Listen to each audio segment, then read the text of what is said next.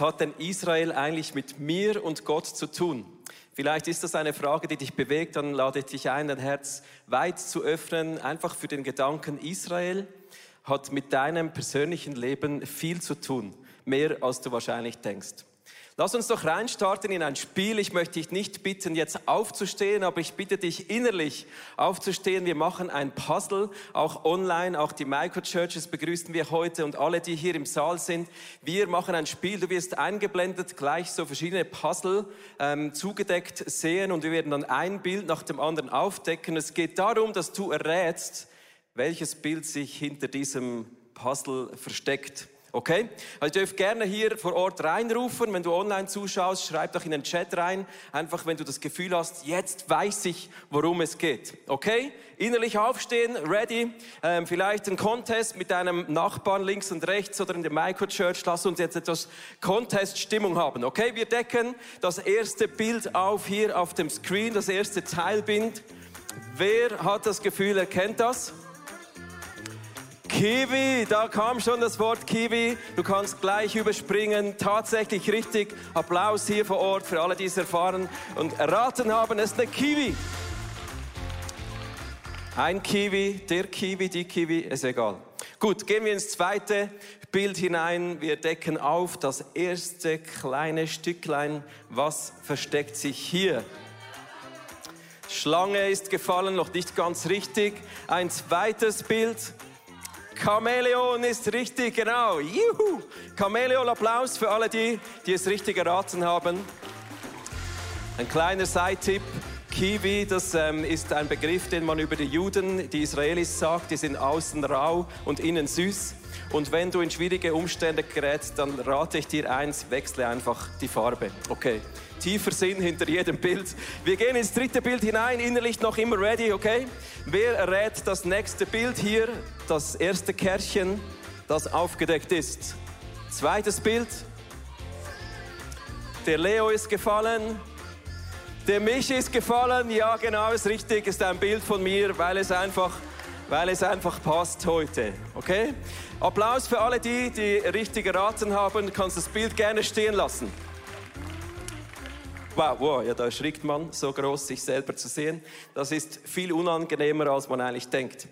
Weshalb ein Bild von mir hier? Ich merke oft in meinem Leben, wenn ich in Situationen gerate, wo ich nicht weiter sehe, dann hilft mir ein größeres Bild zu erhalten. Und deshalb auch dieser Einstieg. Oft sehen wir nur so einzelne Puzzleteile von unserem Alltag, von unserem Leben. Wir haben das große Bild vielleicht nicht. Wir kennen die Kiwi nicht, die direkt vor unserem Auge ist. Oder das Chamäleon oder eben den Michi. Und für mich persönlich ist das oft herausfordernd. Aber was mir hilft, sind zwei Dinge. Zum einen das große Bild zu kriegen oder zum anderen einen einfachen Fokus in mich hineinzuhalten. Und ich möchte dich heute einladen, in den zweiten Teil hineinzugehen. Oft gehen wir nach innen, oder? Ich auch. Ich überlege mir sehr oft, wenn ich anstehe irgendwo, was ist mit mir falsch? Was läuft nicht gut? Das ist auch oft eine gute Frage, Jesus zu fragen, hey, was gibt's hier vielleicht für eine Wurzel in mir, die raus muss und was kannst du neu einpflanzen? Das ist alles sehr wichtig und hilft mir sehr oft weiter. Und die zweite Art, die mir oft eben auch weiterhilft, ist das große Bild zu erhalten, raus zu zoomen, ein größeres Bild zu erhalten, auch mal von mir wegzudenken und das große Bild zu erfahren, dass Gott hat, die Geschichte zu kennen, die Gott schreibt, über mich hinaus. Ich meine, wir sind ja auf einem Planeten, den gibt's jetzt schon ein paar Jahre, oder? Und du bist geboren hier und die Bibel sagt, ja, wir sind wie ein Tropfen an einem Grashalm. Du bist wichtig, aber vielleicht manchmal auch weniger wichtig, als du denkst. Und es hilft, etwas rauszuzoomen. Ich lade dich heute genau dazu ein. Israel ist eine Chance für uns Christen, für uns Menschen allgemein, rauszuzoomen. Zu verstehen, welche Geschichte läuft eigentlich hier ab. Und dazu lade ich dich heute ein. Ab und zu gibt es vielleicht auch in deinem Leben Momente, wo Leute dich fragen, was glaubst du eigentlich? Und ähm, wenn wir so äh, den Leuten erklären müssen, was glaubt so ein Christ, dann ist es oft noch spannend, diese Frage zurückzuspielen. Und ich möchte dir anhand einer Zeichnung zeigen, was ab und zu einem entgegenkommt, wenn Menschen erklären, was glaubt eigentlich ein Christ. Ein Christ glaubt er lebt auf der Erde. Also die meisten Christen glauben auch, dass die Erde rund ist und so weiter, aber äh, das ist ein anderes Thema.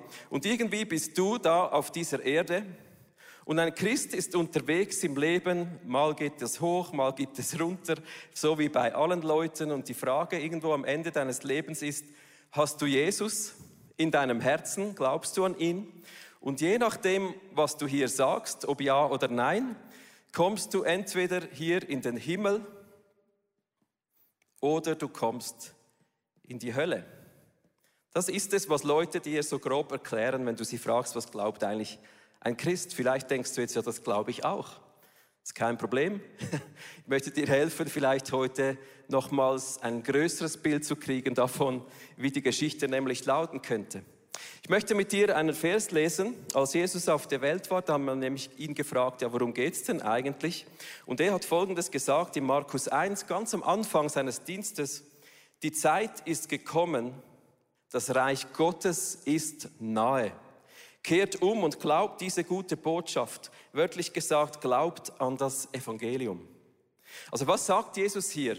Was ist denn jetzt genau das Evangelium? Was ist diese gute Botschaft, für die wir umkehren und ähm, ja, unser Leben umkrempeln sollen, woran wir glauben sollen.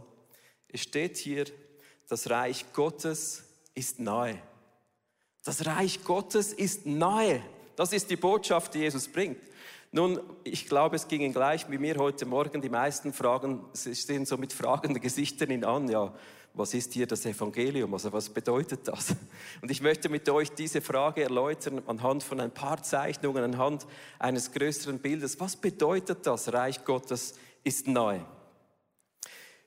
Am Anfang der Welt schuf Gott Himmel und Erde. Okay? Himmel und Erde sind zwei unterschiedliche Sphären, zwei unterschiedliche ähm, Räume, die aber am Anfang der Welt vereint in einem waren. Der nächste Slide. Himmel und Erde sind eigentlich unterschiedliche Sphäre. Auf der Erde gibt es die Bäume, Berge und so weiter. Im Himmel ist der Thron Gottes, die Herrlichkeit Gottes. Aber am Anfang der Welt schuf Gott Himmel und Erde und der Mensch wurde hier reingepflanzt in eine Atmosphäre, wo Himmel und Erde vereint sind. Beides ist eins.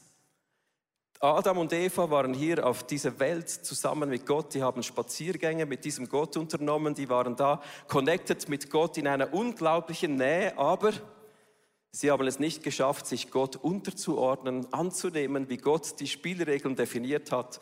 Deshalb geschah Folgendes. Auf dem nächsten Slide. Die zwei Sphären, die zwei Räume wurden wieder getrennt. Nächster Slide, das sind zwei Kugeln. Himmel und Erde sind getrennt und hier ist die Gegenwart Gottes. Ich hoffe, ihr könnt das lesen. Ich schreibe jetzt so schön, wie ich kann. Gegenwart Gottes, hier ist Liebe, hier ist Leben, hier ist Hoffnung. Eigentlich all das, was den Himmel, diese, diesen Raum Gottes ausmacht, das Himmelreich, das, das Reich Gottes ausmacht, ist hier. Und auf dieser Erde war Sünde. Hier kam Tod rein, Krankheit, Leiden, Mühe und Not bei der Arbeit. Und irgendwo in der, Lebe, in der Bibel lesen wir plötzlich ab diesem Moment auch von einer Hölle. Ich schreibe das einfach mal so hin. Also Himmel und Erde waren eins. Durch dieses nicht sich Gott unterordnen, hat der Mensch einen Raum geöffnet, den es vorher nicht gab, nämlich die Hölle. Und diese zwei Räume waren getrennt, sowohl geistlich als auch physisch. Adam und Eva konnten nicht mehr in dieses Paradies hinein. Die waren draußen, kicked out. Und ihre Gegenwart Gottes war auch nicht mehr da. Sie lebten getrennt von Gott. Das war eigentlich die Konsequenz davon. Nun, spannend ist eigentlich Folgendes. Wenn wir die Geschichte in der Bibel anschauen, da sind wir immer noch bei 1. Mose. Die Wahrheit, dass die Himmel und Erde sich vereinen können, das ist immer noch so. Und wenn wir das anschauen, ist eigentlich das Bestreben Gottes, diesen Himmel und diese Erde wieder zu vereinigen das wieder ineinander hineinzuschmelzen, damit Himmel auch auf diese Erde kommt, damit die Erde sich anfühlt wie der Himmel, dass die, die Erde hier schmeckt wie Himmel. Das ist der Plan Gottes. Und wenn wir die Bibel lesen, dann können wir kurz zusammenfassen, das ist eingeblendet, die Bibel erzählt die Geschichte der Vereinigung von Himmel und Erde, dass die miteinander sich verschmelzen und wieder zueinander kommen, weil Gott erträgt es nicht, dass wir Menschen getrennt sind von ihm. Er wünscht sich diese Gegenwart von Menschen in seiner Nähe. Er vermisst dich, er vermisst mich. Was war die Art, wie er das angepackt hat? Ich möchte mit dir in den nächsten Schritt hineingehen. Als erstes hat Gott sich ein Volk auserwählt und diesem Volk hat er gesagt, ich wähle euch. Unter allen Völkern, ich wähle dich. Kein Grund weshalb, einfach du. Einfach, weil du du bist. Die Juden sind nicht besser als wir, aber Israel ist dieses erwähnte, erwählte Volk Gottes, das er erwählt und mit ihnen bestimmt. Ich möchte, dass ihr Juden aus einem Land hinaus, das Gott euch gibt, einen Einfluss in diese Welt hineinnimmt, einen Einfluss von Segen. Gott gibt verschiedene Verheißungen auf dieses Volk Israel. Zum einen sind das geistliche Verheißungen. Er sagt, ihr seid mein Volk. Das bedeutet, ich gehöre zu Gott. Ich gehöre zu diesem Gott im Himmel. Das Volk Israel ist sein Volk. Sie sind Priester Gottes, um den Menschen hier den Segen zu bringen. Das ist die zweite Verheißung. Ihr seid gesegnet und ihr werdet alle Völker segnen. Und was geschieht? Ja, wir sind gesegnet, indem dass wir das Wort Gottes äh, haben durch die Juden. Mega schön gezeichnet. Sie haben ähm, Tempel errichtet. Das waren plötzlich so Sphärenorte, wo Himmelreich auf diese Welt kam, wo plötzlich durch die Juden hindurch Himmelreich sichtbar wurde auf der Welt, wo Zonen geschaffen wurden, wo die Sünde ausgeklammert ist, wo Himmel reinkommt, wo Vergebung möglich ist, wo Nähe zu Gott ist. Ein Tempel ist ein Symbol der Nähe Gottes. Und Gott hat dieses Volk auserwählt, um hier auf dieser Welt in dieser Schnittmenge drin, aber über die Schnittmenge hinaus seinen Segen zu bringen durch die Priester des Volkes Gottes. Zweite Verheißungsgruppe über Israel ist, ihr werdet so viele Nachkommen haben wie Sand am Meer, wie Sterne am Himmel. Da hast du wahrscheinlich etwas Angst, wenn dir Gott das verspricht, oder? Dem Abraham war es wahrscheinlich etwas mulmig, als er hörte, so viele wie Sand am Meer. Das kann man sich nicht vorstellen. Aber es bedeutet, als eines, sie, sie haben sich verbreitet auf diese Welt. Die Erde wurde bevölkert, auch durch die Juden. Und durch die Juden kommt Segen in diese Welt hinein. Und zum Zweiten hat Gott ihnen Land verheißen. Und ich habe das hier eingezeichnet. So ungefähr vielleicht so diese Form von Israel. Und was hat Gott ihnen verheißen? Er hat Folgendes gesagt über dieses Land. Er hat gesagt, und ich gebe euch das ganze Land Kanaan wo ihr bisher nur Fremde seid. Ihr werdet es für immer besitzen, ewiger Besitz, und ich werde euer Gott sein. Das hat Gott alles Israel verheißen, zum ewigen Besitz. Dieses Landstück. Ich bleibe noch bei dieser Zeichnung, kannst die eigentlich die ganze Zeit stehen lassen.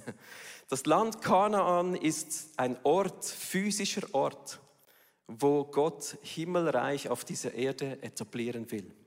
Nun, was können wir lernen von den Juden? Oh, jetzt ist alles weg. Egal. was können wir lernen aus dieser Geschichte? Wenn wir das nun anschauen, die Juden, erwähltes Volk Gottes, die haben in diese Welt den Segen zu bringen von Gott, den Bund Gottes, die Gegenwart Gottes, sein Himmelreich. Sie werden sich vermehren und, und ähm, Land besitzen. Ich möchte mit euch bei diesem Land bleiben, weil das Land eine physische Offenbarung dessen ist, was auch geistlich geschieht. Ist ein Prinzip auch in unserem Leben. Land zu besitzen heißt nicht immer, Land auch zu besetzen. Die Juden haben eine Verheißung, dass sie ewigen Besitz in Israel haben. Aber sie haben dieses Land nur zweimal in der ganzen Geschichte Israels vollkommen auch besetzt. Da kamen Könige, die gefielen Gott und andere gefielen Gott nicht. Da kamen Richter, die haben getan, was Gott wollte, andere nicht. Also Land zu besitzen bedeutet nicht, dass du es besetzt. Also wenn du eine Mietwohnung hast, die gehört dir, aber du besetzt sie nicht. Und wenn wir die Geschichte anschauen, gab es zwei Momente. Zum einen war das Josua. Als Josua aus Ägypten, aus der Wüste über den Jordan kam, in das verheißene Land Kanaan, hat er dieses Land vollkommen eingenommen. Und was bedeutet Kanaan? Ich möchte mit dir diese Bedeutung von Kanaan anschauen. Wir haben einen Vers gelesen, das gehört ihnen für ewig. Das Land Kanaan bedeutet auf Hebräisch Unterordnung, Demütigung. Kanaan, das verheißene Land Gottes, heißt übersetzt, ist ein Ort, ein Land, das Gott dir verheißt, aber es verknüpft mit deiner Unterordnung Gott gegenüber. Wie hat Josua das gelebt? Er kam über den Jordan und als erstes hat er alle Juden wieder beschnitten. Zack, Schnipp, schnapp, schnäbli ab, sagt man in der Schweiz. Nicht ganz. Er hat sich Gott unterordnet, er hat diesen Bund wieder neu etabliert. Er hat sein Volk nach Israel reingeführt und die erste Stadt, die sie einnahmen, Jericho, dort haben sie nichts angefasst, sondern Gott alles geopfert und gesagt, das ist unsere Erstlingsfrucht. Es ist unsere Erstlingsfrucht. Wir fassen kein Gut an, das wir dort erobern. Josua hat unter Ordnung gegenüber Gott gelebt. Der zweite, der Israel ganz besetzen und einnehmen konnte, das war David, der König David. Er hat sich Gott unterordnet. Er war der zweite bis zum heutigen Tag in der Geschichte Israels, der Kanaan als Land, als verheißenes Land wirklich eingenommen hat. Was bedeutet das für uns? Es bedeutet, wenn Gott dir eine Verheißung gibt, dann hält er sich daran. Was können wir aus dieser Geschichte von Israel lernen? Wir können erstes Mal lernen, und ich zoome jetzt mal wieder aus dem Big Zoom hinein in dein Leben. Was kann ich bis jetzt schon mal mitnehmen aus dieser Geschichte Israels? Ich kann mitnehmen, Gott ist treu. Wenn er was sagt, dann gilt's. Wenn er was sagt, dann gilt's. Wenn er sagt, ihr werdet das immer besitzen, werden die Juden das immer besitzen. So ist es einfach. Zweitens, wenn du verheißenes Land Kanaan hast, dann ist deine Bestimmung, das auch zu besetzen und dafür brauchst es deine Entscheidung und deinen Kampf, deine Entschlossenheit. Und zum Dritten, der Schlüssel zu deinem verheißenen Land im Leben ist immer Unterordnung den Ordnungen Gottes gegenüber. Adam und Eva haben uns schlecht vorgemacht, sind rausgekickt worden. Die Juden ja, so lala. so lala. Wir sehen in der Geschichte, das war eben auch nicht immer ihre Stärke, deshalb auch nur zwei Führer, die das geschafft haben. Ich habe in meinem Leben gemerkt vor ein paar Wochen, dass genau dieser Punkt mich hindert. Vor ein paar Wochen gab es in einem bestimmten Gebiet in meinem Arbeitsfeld mega Spannungen. Ich habe einfach, ich war wirklich am Limit, ich hatte schlechte Nächte, ich konnte kaum schlafen. Es war Spannung da, es war Unklarheit. Wer ist wofür zuständig? Wer hat welche Verantwortung? Wer leitet welche Leute? Und der Konflikt war so etwas schwelend, aber er war so spürbar, dass Leaders in diesem Umfeld das merkten, als wir zwei Leiter vor den anderen standen. Und es war mir so peinlich. Ich konnte kaum mehr schlafen die Nacht drauf. Es hat mich rumgetrieben. Es war für mich mega hart. Dann kam ich hierher an die Conference ich habe eine gute Freundin aus unserem Team hier im ICF gefragt, hey, was denkst du, weshalb ist das? Wir haben so gesprochen und sie hat mir eine Frage gestellt, die ging mir mitten ins Herz. Die Frage war, könnte es sein, dass dein Kampf, den du hier spürst, mit deiner Berufung zu tun hat? Könnte es sein, dass es mit deiner Bestimmung zu tun hat, dass das so hart umkämpft ist in deinem Leben? Dass du so ans Limit kommst? Und der Gedanke ging mir so rein und ich habe gemerkt, das war genau die Frage, die ich gebraucht habe, rauszuzoomen, zu merken, ah, krass, das ist ein größeres Bild, das hier gerade abläuft. Das ist ein größeres Bild und es ist etwas umkämpft in meinem Leben, das mein Kanan ist. Die Frage deshalb, bin ich bereit, Gott unterordnet zu sein? Ich war mega nahe dran zu sagen, Jungs, Mädels, macht den Scheiß allein. Ich bin hier mal weg das geht mich nichts mehr an, das ist mir so anstrengend, das habe ich noch nie erlebt, so ein Scheiß. Ganz ehrlich, so hat es in mir getönt. Aber ich habe mit dieser Frage gemerkt, es hat mit meiner Berufung zu tun, es hat mit meiner Bestimmung zu tun. Da musst du jetzt durch und deshalb kämpf weiter dafür. Und ich konnte mich entscheiden, Jesus, du bist mein Herr, mein Leben gehört dir, ich unterordne auch diesen Bereich voll und ganz dir. Ich konnte in mir vergeben, ich konnte ins Gespräch reingeben, Ordnung reinholen und ich kann heute sagen, ich kann mein Kanaan besetzen. Ich kann es einnehmen, ich kann diesen Ort einnehmen, nicht weil ich besser bin, sondern weil Gott in mir der Herr ist. Und die Frage ist die in unserem Leben genau gleich wie bei Israel. Gefällt deine Haltung Gott? Dann wird er dir Kanaan geben. Es gehört dir schon, aber du wirst es dann auch besetzen. Du wirst von diesen Früchten essen. Du wirst in dem Land wohnen. Es wird dir gut gehen in dem Land und du bist gesegnet und ein Segen sein, genau wie Israel. Das können wir lernen schon nur bis zu diesem Abschnitt, bevor überhaupt Jesus auf den Plan kommt. Lass uns Menschen sein, die sich Gott unterordnen. In jedem Bereich. Vielleicht hast du es noch nie gemacht in deinem Leben, dann gib Gott dein Leben in seine Hände. Ich möchte einen nächsten Abschnitt reingehen und das ist der Abschnitt, wo Jesus auf den Plan kommt. Ich muss hier vielleicht kurz diese Zeichnung nochmal bringen. Irgendwo gibt es da auch noch die Hölle, da gibt es Juden, die unterwegs sind, die den Segen in die Welt bringen und dann kommt hier Jesus auf den Plan. Und Jesus hat ja gesagt, kannst doch mal einblendet, Kehrt um und glaubt diese guten Botschaft. Das Reich Gottes ist nahe.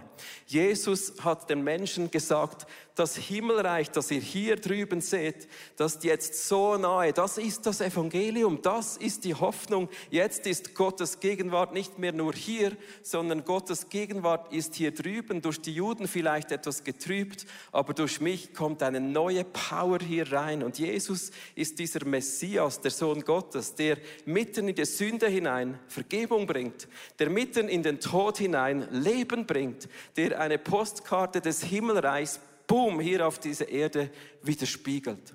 Den Leuten in the face. Er bringt dieses Reich Gottes. Die Leute haben nichts verstanden. Die waren nicht emotional, gleich wie ihr heute und wie ich vielleicht manchmal auch. Reich Gottes ist nah, ja, puh, okay.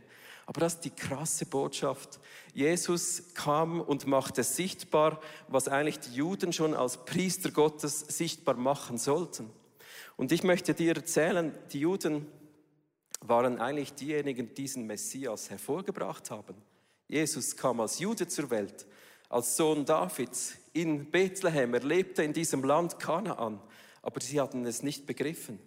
Und bis heute, die, die meisten Juden sehen in Jesus nicht den Messias, weil er einfach einen Teil der messianischen Verheißungen erfüllt, nämlich diese priesterlichen Verheißungen. Und ich möchte dir einen Vers vorlesen, die die Juden haben ihn gefragt, ja, ähm, ist, denn, ist denn jetzt das vorbei, oder? Ist denn jetzt das vorbei? Denn, denn Paulus, der hatte geschrieben in Römer 11, Vers 11, war es nun Gottes Absicht, dieses Volk fallen zu lassen, weil sie sich von Christus abgewandt haben? Ich meine, die, die haben an ihn nicht geglaubt, sie haben ihn auch zum Tode verurteilt. Das, war, das ist dort geschehen, okay? Sie haben ihn nicht erkannt. Nie und nimmer, sagt Paulus. Das ist weit weg von der Wahrheit, wie Gott denkt. Weil das Volk Israel die rettende Botschaft abgelehnt hat, wurde der Weg bereitet, um den übrigen Völkern diese Botschaft zu bringen. Du und ich, wir hören von Jesus, weil die Juden verhärtet waren. Deshalb ging das Evangelium raus. Die Juden haben Jesus gefragt, wirst du jetzt dein Königreich aufbauen hier in Israel? Wirst du wieder Israel herstellen? Er hat gesagt, nein, ihr werdet verstreut unter alle Völker und ihr werdet das Evangelium bringen. In dieser Zeit leben wir heute. Dass viele Juden Jesus nicht annehmen, aber die Juden gingen in die Welt, die waren verstreut, aber einige von ihnen nehmen auch Jesus an, andere eben nicht. Aber hier läuft dieser Plan Gottes, dieser Heilsplan Gottes, den Himmel auf der Erde zu etablieren, in unseren Herzen, das läuft. Das ist voll am Laufen. Und die einen Juden klinken hier ein und andere nicht, aber Gott verwirft sie niemals. Ich habe den Vers nicht ganz fertig gelesen. Auf diese Weise wollte Gott sie eifersüchtig machen und dazu bewegen, dem Beispiel der anderen Völker zu folgen.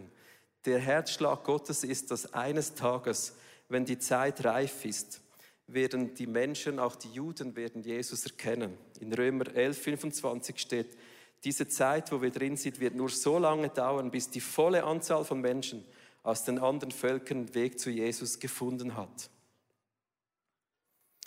Wir leben in einer Zeit, da ist das Exil Israels zu Ende.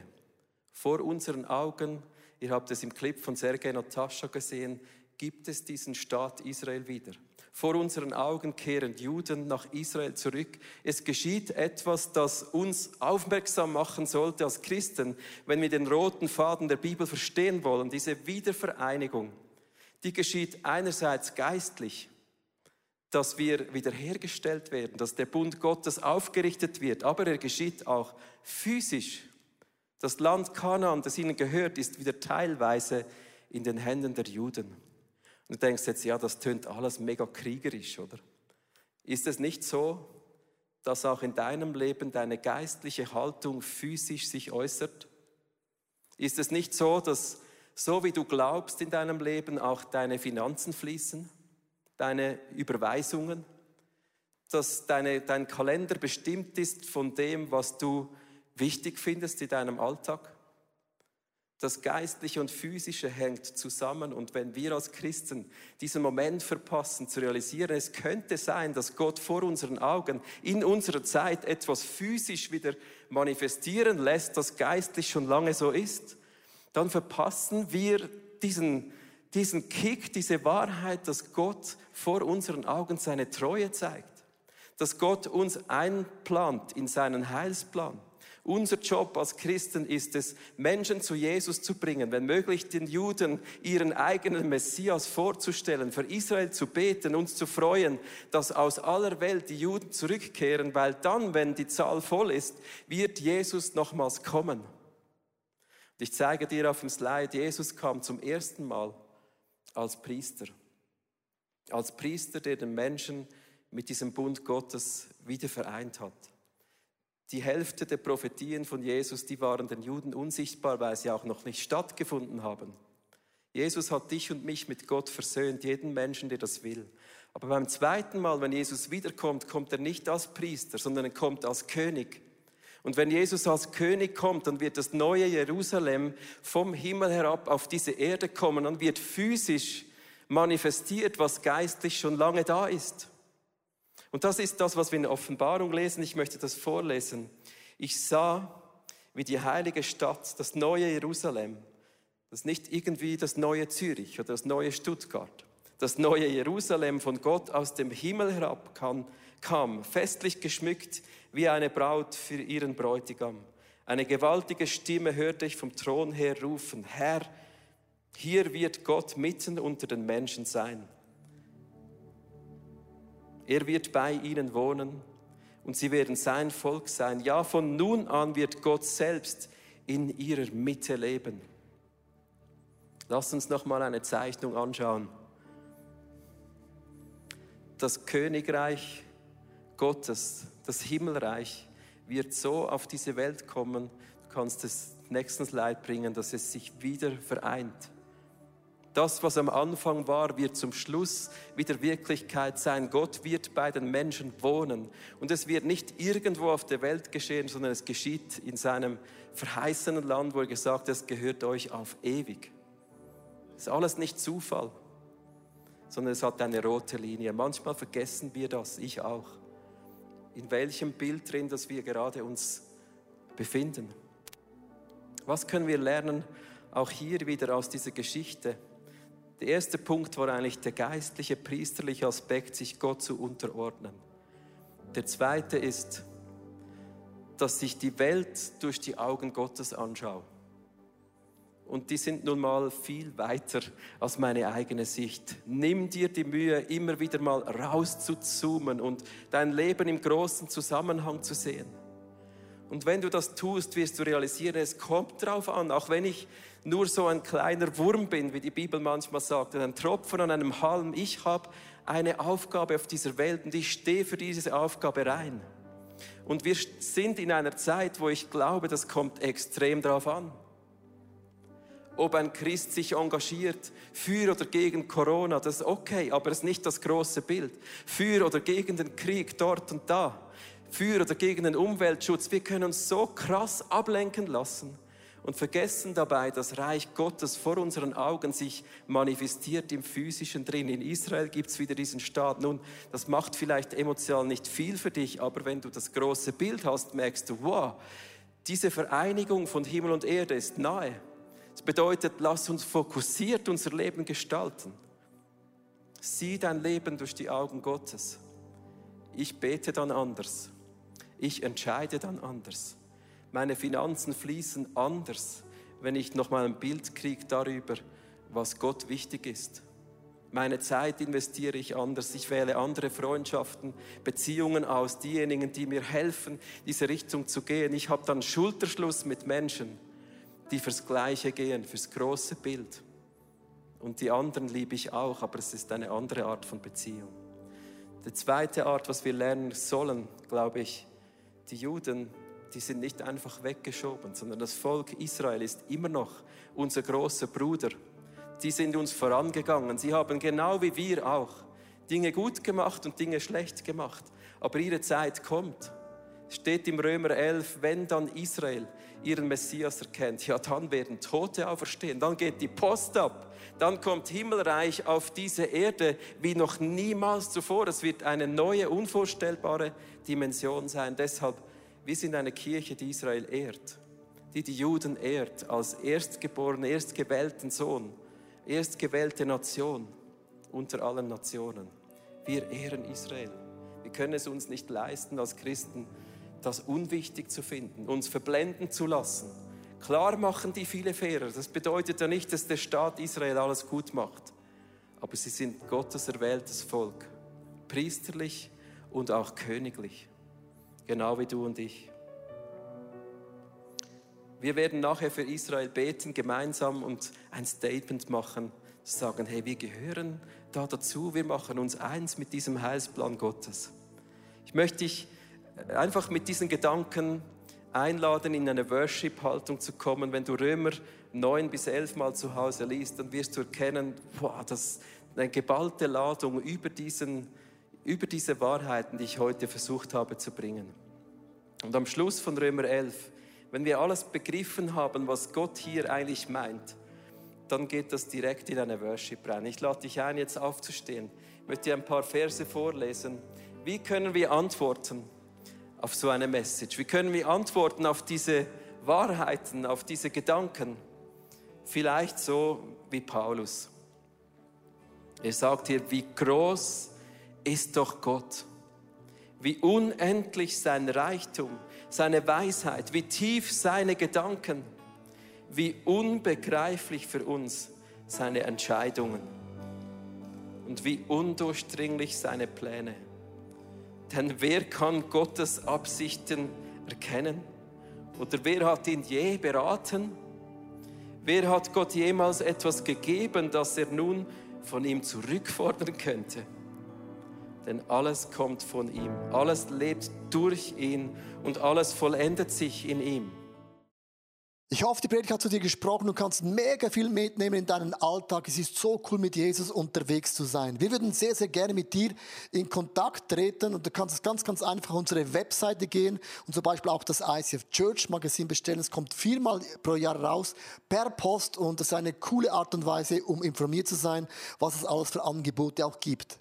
Ja, und jede Woche bekommen wir Rückmeldungen von Männern und Frauen, die durch diese TV-Sendung einfach angesprochen wurden. Ihr Herz wurde von Jesus berührt. Und wenn du Teil davon sein möchtest und diese Sendungen mitfinanzieren, dann danken wir dir von ganzem Herzen, weil zusammen können wir Großes bewegen.